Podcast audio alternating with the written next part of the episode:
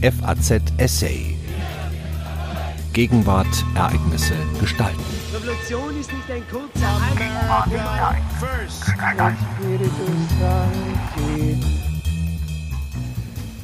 An den Grenzen der Verfassung.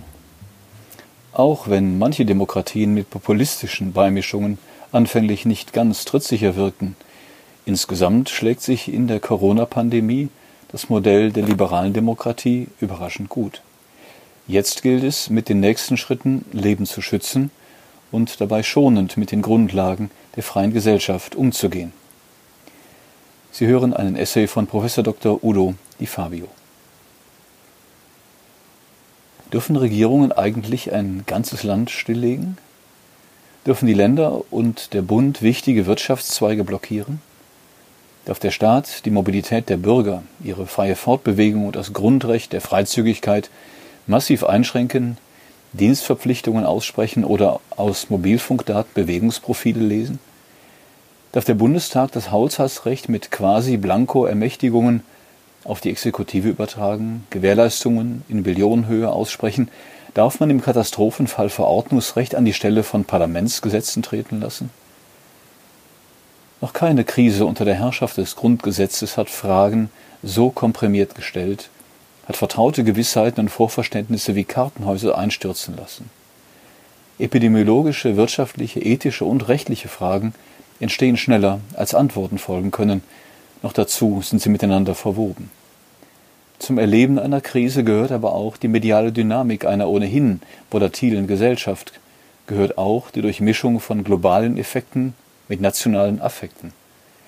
Wenn sich ein Land wie China entscheidet, nach einer ersten Phase der Vertuschungspolitik die Ausbreitung der Infektionswelle mit drastischen Maßnahmen bis hin zur Abriebung einer Region und digitaler Totalüberwachung zu verlangsamen oder gar zum Stillstand zu bringen, dann erzeugt das Nachahmungsdruck für andere Länder. China oder Singapur wirken wie ferne Blaupausen. Andere Regierungen müssen Handlungsfähigkeit zeigen. Es schlägt die Stunde der exekutiven Ermächtigung und die der charismatischen Potenz. Der fachwissenschaftliche Diskurs steht plötzlich im Scheinwerferlicht der politischen Bühne, gerät unter den Anforderungsdruck der Beratungspraxis. Es entsteht ein expertokratischer Mainstream bis hinauf zur Weltgesundheitsorganisation und von dort wieder zurück in die nationalen Beratungsgremien. Kritiker sprechen von einer aus dem Nichts entstandenen Virokratie. Aber wer kannte vor Ausbruch der Krise eigentlich das Robert Koch Institut und seinen Präsidenten. Anfängliche Versuche in London oder Den Haag, andere Wege der Seuchenbekämpfung einzuschlagen, wurden von tonangebenden Wissenschaftlern und im öffentlichen Meinungsraum geradezu unterbunden. Die Leugnung der Corona-Gefahren taucht bereits als Straftatbestand auf. Auch in Deutschland konnte man beobachten, wie anfängliches Zögern mit ersten Attacken auf den Föderalismus beantwortet wurde. Nachdem die Länder erwiesen hatten, wie handlungsfähig sie sind, wurde Kritik dieser Art leiser. Doch Meinungstrends in der Krise sind nervös und wechseln rasch. Es gibt auch kritische Stimmen, die nicht richtig liegen müssen, aber diskutiert werden sollten. So wird gefragt, ob es vernünftig sei, um 10 Prozent der ernsthaft bedrohten Bevölkerung zu schützen, dabei 90 Prozent mitsamt einer ganzen Volkswirtschaft extrem zu behindern, mit unter Umständen dramatischen Konsequenzen, wenn man an die Basis unseres Wohlstandes oder an Versorgungsengpässe denkt. Wenn die Einschätzung richtig wäre, dass nur bestimmte Alterskohorten oder Menschen mit bestimmten Vorerkrankungen in einer statistisch relevanten Zahl der Fälle intensivmedizinisch betreut werden müssen, würde es dann nicht reichen, diese Gruppe zu isolieren? Gilt der Grundsatz der Verhältnismäßigkeit im epidemischen Ausnahmezustand plötzlich nicht mehr? Juristen und gerade die des Verfassungsrechts sind daran gewohnt, nüchtern mit dem Grundsatz der Verhältnismäßigkeit zu operieren. Aber das setzt Einzelfälle voraus, die mit einem einigermaßen gesicherten Wissen oder Erfahrungshintergrund beurteilt werden können. Entscheidungen unter Ungewissheit sind eine besondere Herausforderung für den Rechtsstaat. Maßnahmen, die eine ganze Gesellschaft stillstellen und die institutionellen Rahmenbedingungen für einen längeren Zeitraum außer Kraft setzen, entziehen sich der üblichen juristischen Beurteilung. Als allgemeine Regel gilt, wenn die gesetzliche Grundlage besteht, darf der Staat tief in Grundrechte eingreifen, soweit dies ein legitimer Zweck erfordert. Es gibt Zwecke und Ziele des Gemeinwohls, die sind so überragend, so dominant und evident, dass eigentlich die kleinliche Rückfrage verstummen muss, ob ergriffene Maßnahmen geeignet, schonend und nicht in der Wirkung übermäßig hart sind. Aber fragen wir dennoch, welches legitime Ziel verfolgen Bund und Länder mit ihren Maßnahmen gegen die Ausbreitung des Coronavirus? Sie wollen Menschenleben retten, eines der höchsten legitimen Ziele überhaupt. Welche Maßnahmen sind dazu geeignet? Das Besondere an der Covid-19-Pandemie liegt darin, dass die Ansteckung leicht über Tröpfchen oder Schmierkontakt erfolgt und sie dann vor allem als Lungeninfektion schwere Verläufe zeigen und in nicht geringer Zahl intensivmedizinische Maßnahmen erfordern kann. Bei rascher, bei exponentieller Verbreitung, etwa einer Verdoppelung der Zahl der Infizierten innerhalb von vier Tagen, kann man auch mit einigen unsicheren Beurteilungsgrundlagen, etwa die genaue Sterblichkeitsrate, abschätzen, wann die Kapazität der Notfallversorgung, wie in Italien oder Spanien deutlich sichtbar, erschöpft sind. Der Hinweis darauf, hier liege eine den Blickwinkel verengende, hysterische Reaktion vor, weil schließlich jede saisonale Grippewelle Todesopfer fordere, ohne dass auch nur annähernd vergleichbare Maßnahmen ergriffen würden, verfehlt insofern die Besonderheit der Herausforderung. Wenn ein gebrechlicher Mensch an der Grippe stirbt, dann tut er das regelmäßig nicht, weil ein Beatmungsgerät oder medizinisches Notfallpersonal fehlen. In mehreren europäischen Ländern erfolgt vereinzelt bereits die medizinische Versorgung nach den harten utilitaristischen Gesetzen des Schlachtfeldes. Wer hat die höchste Überlebenschance? Wer belastet das Versorgungssystem über Gebühr? Die Notfallmedizin kennt die Triage, jene evidenzbasierte Ersteinschätzung der Behandlungsdringlichkeit, um eine Priorisierung vorzunehmen. Wer soll zuerst behandelt werden? Wo und mit welchen Ressourcen? Wo und mit welchem Ressourceneinsatz? Sollen junge Menschen zuerst behandelt werden, weil sie bessere Überlebenschancen haben? Soll Sterbehilfe geleistet werden, wo Qualen drohen? Die Verlangsamungsmaßnahmen, vor allem Kontaktverbote, zielen darauf, solche fatalen praktischen Zwänge der Rationierung und Priorisierung möglichst zu verhindern oder jedenfalls zu vermindern. Es geht um die Schonung der Kapazitäten. Die Krise führt nicht nur medizinische Versorgungssysteme an Grenzen, sondern auch das Verfassungsrecht. Die in der Medizin häufig nur hinter vorgehaltener Hand geführte Diskussion über Rationierung etwa bei knappen Spenderorganen ist uns vertraut. Aber ihre Maßstäbe stehen eigentlich quer zu ethischen und verfassungsrechtlichen Debatten, die nicht unter Knappheitszwängen medizinischer Versorgung geführt werden darf die Software eines automatisiert fahrenden Pkw bei einem unvermeidbaren Kollisionsgeschehen den hochbetagten Menschen überfahren, um ein Kind zu retten? Auf keinen Fall, sagt eine für solche Fragen eingesetzte Ethikkommission.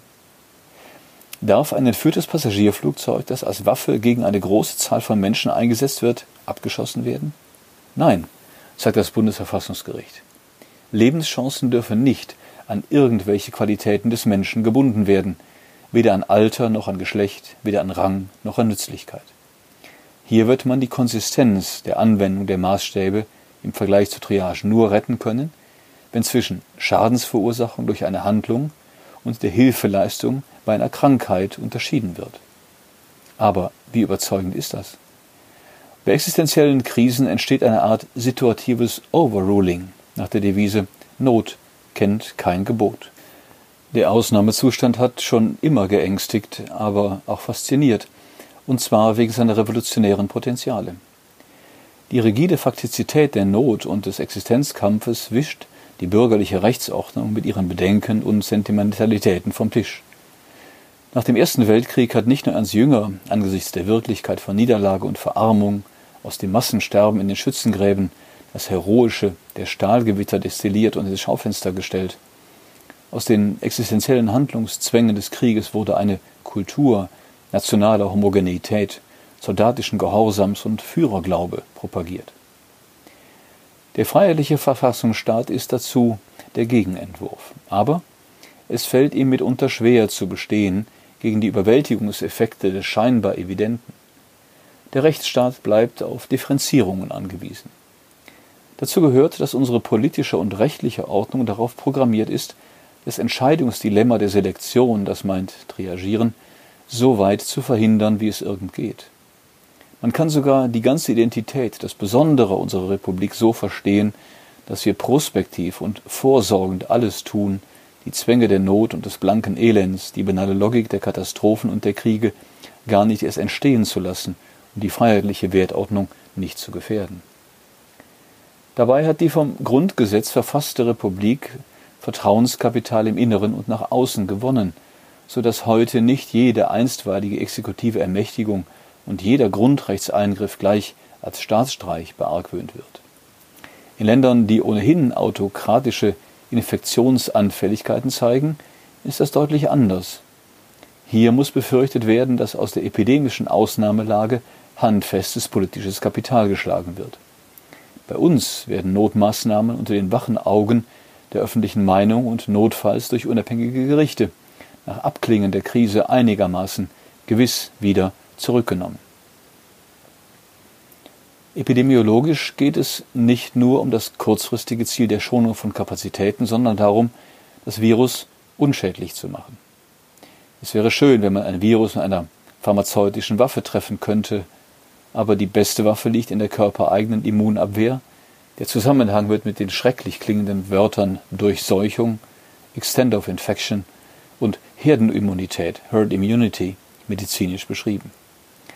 Wenn mehr als die Hälfte einer Bevölkerung infiziert und ihre Immunabwehr auf das Virus eingestellt ist, dann gilt die Dynamik einer Influenza als gebrochen. Die Ausbreitung bis zu diesem Verhältnis kann demnach ein vernünftiges Ziel sein, wenn die unabwendbare Sterblichkeitsrate nicht unvertretbar hoch ist.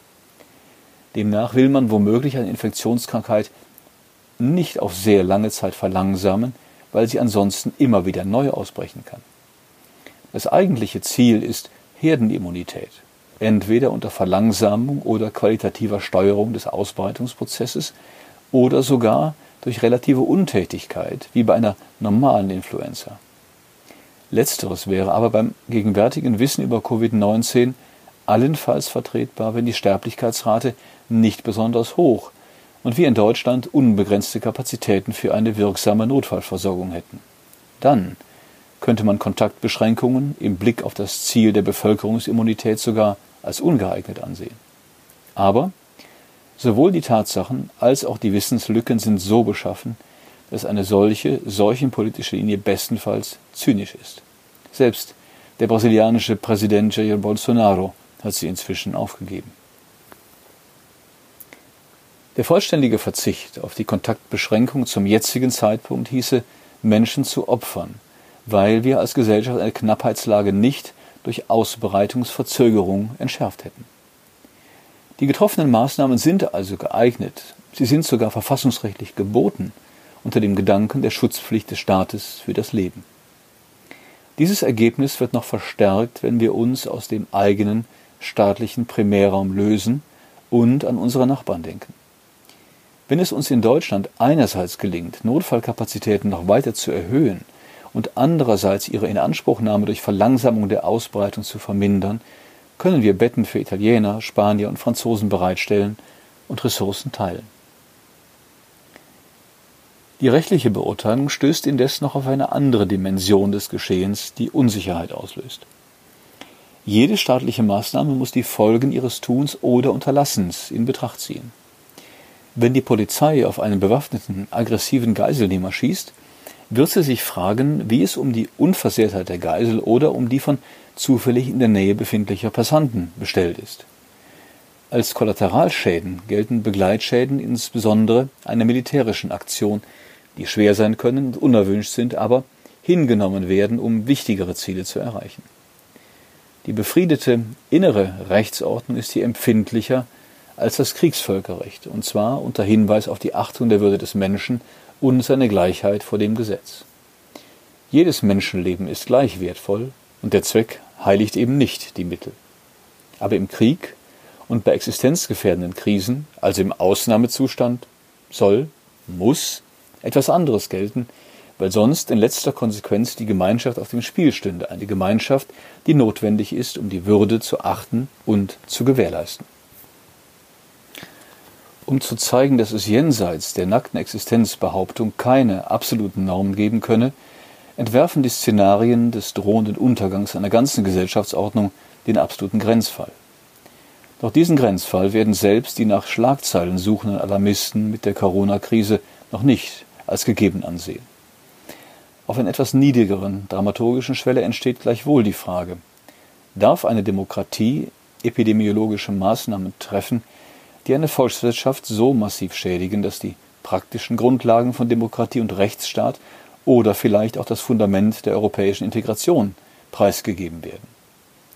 Wer hier wägt, wird die Schicksale von Gewerbetreibenden, deren Anstrengungen, vielleicht sogar ihr Lebenswerk zerstört wird, ebenso im Auge behalten wie das der Kellnerin oder des angestellten Taxifahrers, deren Deckel zur Überbrückung von Einnahmeausfällen erschreckend kurz ist. Hier wird ein leistungsfähiger Staat ausgleichen, kompensieren und helfen, wenngleich er nicht jede Belastung wird nehmen können. Doch auch bei der Beurteilung der wirtschaftlichen Folgen herrscht Ungewissheit. Auf die gesamte Volkswirtschaft gesehen werden die gegenwärtigen Maßnahmen für das laufende Jahr gewiss eine Rezession verursachen, aber jedenfalls in Ländern wie in den Vereinigten Staaten, Deutschland oder Frankreich auf einem ganz anderen Niveau des Wohlstandes als beispielsweise die Wirtschaftskrise, die 1929 einsetzte. Nicht nur das Niveau ist höher. Moderne, global vernetzte Marktwirtschaften mögen heute anfälliger sein gegenüber Unterbrechungen internationaler Lieferketten, aber sie sind auch viel elastischer als vor einem knappen Jahrhundert. Die Wahrscheinlichkeit, dass es schon im kommenden Jahr eine konjunkturelle Aufholjagd geben wird, gehört zu den wahrscheinlichsten Szenarien des Sachverständigenrats zur Begutachtung der gesamtwirtschaftlichen Entwicklung. Solange sich die wirtschaftlichen und sozialen Verhältnisse in einem überschaubaren Zeitraum normalisieren können, solange dürfen Regierungen auf wirtschaftliche Erholung hoffen und müssen nicht mit extremen Folgen eines wirtschaftlichen Zusammenbruchs rechnen. Doch niemand kann verlässlich prognostizieren, was bei einer längeren Phase des Stillstandes auf diesem Feld droht. In manchen Ländern arbeitet nicht nur das Gesundheitssystem am Anschlag oder schon jenseits davon. Auch die Staatsfinanzen und die Kreditwürdigkeit stehen unter schwerstem Stress. Es bleibt dabei. Die demokratisch legitimierten Organe verfügen gerade in Ungewissheitssituationen über einen beträchtlichen Einschätzungs- und Gestaltungsspielraum, wie hoch sie Gefahren veranschlagen und welche Maßnahmen zur Infektionsbekämpfung sie ergreifen. Es ist ein Freiraum, um den Politiker nicht zu beneiden sind. Argumente, die darauf zielen, den womöglich vermeidbaren massenhaften Tod von Menschen in Kauf zu nehmen, um noch größeren Schaden zu vermeiden, unterstellen eine extreme Lage, einen Grenzfall, der nicht, jedenfalls noch nicht, in Sicht ist. Der Grundsatz der Verhältnismäßigkeit gebietet, ein Ziel wie die Bekämpfung der Gefahren einer Infektionskrankheit mit möglichst schonenden Mitteln zu erreichen. Deshalb ist der gestaffelte Exit aus den bislang verhängten Beschränkungen des öffentlichen und privaten Lebens ein nicht nur praktisch naheliegender, sondern auch verfassungsrechtlich gebotener Weg. Das könnte bedeuten, dass bei erkennbarer Verlangsamung zu einem bestimmten Zeitpunkt die bisherige weitgehende Kontaktsperre für jüngere und gesunde Menschen aufgehoben oder substanziell gelockert würde und Menschen ab einer gewissen Altersgruppe oder gesundheitlich Vorbelastete weiterhin sich aus dem öffentlichen Begegnungsraum fernhalten müssten. Eine schonende Übergangsregelung könnte auch bedeuten, dass die 60 Jahre alte Professorin den Hörsaal wieder betreten darf, wenn alle Hörer einen Mundschutz tragen. In Japan scheinen jedenfalls Erfahrungen dafür zu sprechen, dass der möglichst allgemein getragene Mundschutz zum Schutz der anderen ein weitgehendes öffentliches Leben erlaubt, ohne dass die Zahl der Notfälle aus dem Ruder läuft. Der Zeitpunkt der Lockerung und die Umstellung der Maßnahmen wird von Sachverständigen und den Verantwortlichen in Bund und Ländern bestimmt und dürfte wegen des bestehenden Einschätzungs- und Prognosespielraums von Gerichten nur begrenzt überprüfbar sein. Jede gravierende Krise prüft den Zustand der Welt. Sie testet die Kraft ihrer Ordnung, die Fähigkeit, mit den Folgen umzugehen, sich als lernfähig zu erweisen. Hier ist auf der Habenseite einiges auch Überraschendes zu verbuchen. Die Demokratien sind nicht so lasziv, so undiszipliniert, so granular, wie ihre autoritären Gegner vermuten oder heimlich hoffen. Die Bereitschaft, Kontaktverboten Folge zu leisten, sollte nicht als atavistisch schlummernde Untertanenmentalität missverstanden werden. Bei den meisten ist es die Einsicht in Notwendigkeiten, umso mehr, wenn die Einschränkungen fachlich und politisch gut erklärt sind. Das gilt womöglich auch für die soeben eröffnete Diskussion, wie man Kontaktprofile über Mobilfunkortung in grundrechtskonformer Weise, insbesondere auf Freiwilligkeit und Wahlmöglichkeiten basierend, rasch ins Werk setzen kann und wie sinnvoll das noch ist. Auch die Reaktionsfähigkeit von Regierungen und Verwaltungen ist besser als ihr Ruf. Der deutsche Föderalismus hat sich bewährt, einigermaßen koordiniert untereinander und mit Berlin verbunden. Das Gesundheitssystem funktioniert, auch wenn niemand Überlastung und Defizite übersehen wird, über die nach der Krise geredet werden muss. Auf der anderen Seite zeigt jede gravierende Notlage auch Schwächen. Sie lässt aus den im Alltag gern übersehenen kleinen Haarrissen manchmal klaffende Brüche werden. Das betrifft zunächst den Umgang mit Risikowissen.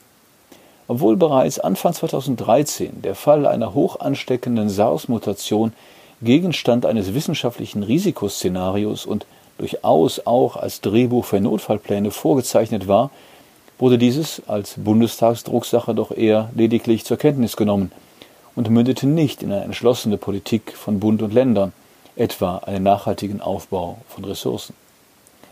Aber wer hier und heute darin einen Skandal erblickt, sollte auch im Auge behalten, wie viel Risikoeinschätzungen ganz unterschiedlicher Art den parlamentarischen Raum in jeder Legislaturperiode erreichen und wie viele davon sich wirklich als Großschadensereignis realisieren. Auch ein wohlhabender Staat kann nicht überall das Optimum an Risikovorsorge bereitstellen. Es kommt vielmehr auf die Pflege der institutionellen und organisatorischen Grundausstattung an, denn dort können dann Reserven mobilisiert werden, während andere bis auf das Knochengerüst zusammengesparte Organisationen sofort überfordert sind. Entsprechendes gilt auch für die Staatsfinanzen. Endlich hatte Deutschland es 2019 geschafft, im Niveau des Schuldenstandes mit etwa 60 Prozent des Bruttoinlandsproduktes wieder die europarechtlichen Stabilitätskriterien einzuhalten. Und genau diese, mitunter als Austeritätspolitik gescholtene Sanierungsleistung erlaubt es jetzt, auch über Neuverschuldung der öffentlichen Haushalte geradezu aus dem Vollen zu schöpfen, um die massiven wirtschaftlichen Folgewirkungen der Corona-Krise abzumildern. Aber wir sind in Europa nicht allein. Der Druck in Richtung Eurobonds, gemeinsamen Anleihen des Euro-Währungsraums, ist gewaltig. Man darf sich fragen, was die EU eher zerstört. Die Verweigerung oder die Einwilligung in ein Instrument, das kaum vereinbar sein dürfte mit der Architektur der Wirtschafts- und Währungsunion und mit den Grundsätzen der Rechtsprechung des Bundesverfassungsgerichts in puncto Konkordanz von demokratischer Entscheidungskompetenz und haushaltspolitischer Folgenverantwortung. Je länger der Shutdown dauert, wird es sich bei den Corona-Bonds möglicherweise nicht um zweistellige Milliardenbeträge handeln, sondern um ein heute noch kaum kalkulierbares Ausmaß der Neuverschuldung. In der Krise muss wirksam geholfen werden. Wer aber die Krise als Chance nutzen will, um ein System auf den Kopf zu stellen, könnte andere fatale Krisen hervorrufen. Auch bei der Bewältigung der wirtschaftlichen Folgen der Pandemie gilt es, einen kühlen Kopf zu bewahren und nicht hektisch aus allen Rohren zugleich schießen zu wollen. Auch wenn manche Demokratien mit populistischen Beimischungen anfänglich nicht ganz trittsicher wirkten, insgesamt schlägt sich in der Pandemie das Modell der liberalen Demokratie überraschend gut. Jetzt gilt es, mit den nächsten Schritten Leben zu schützen und dabei schonend mit den Grundlagen der freien Gesellschaft umzugehen. Sie hörten einen Essay von Professor Dr. Udo Di Fabio aus der FAZ Ressort Die Gegenwart vom Montag, dem 6. April 2020. Ude Di Fabio ist Direktor des Forschungskollegs Normative Gesellschaftsgrundlagen der Universität Bonn, Richter des Bundesverfassungsgerichts AD und Mitglied des nordrhein-westfälischen Expertenrats Corona. Am Mikrofon verabschiedet sich Daniel Deckers. FAZ Essay. Ereignisse gestalten.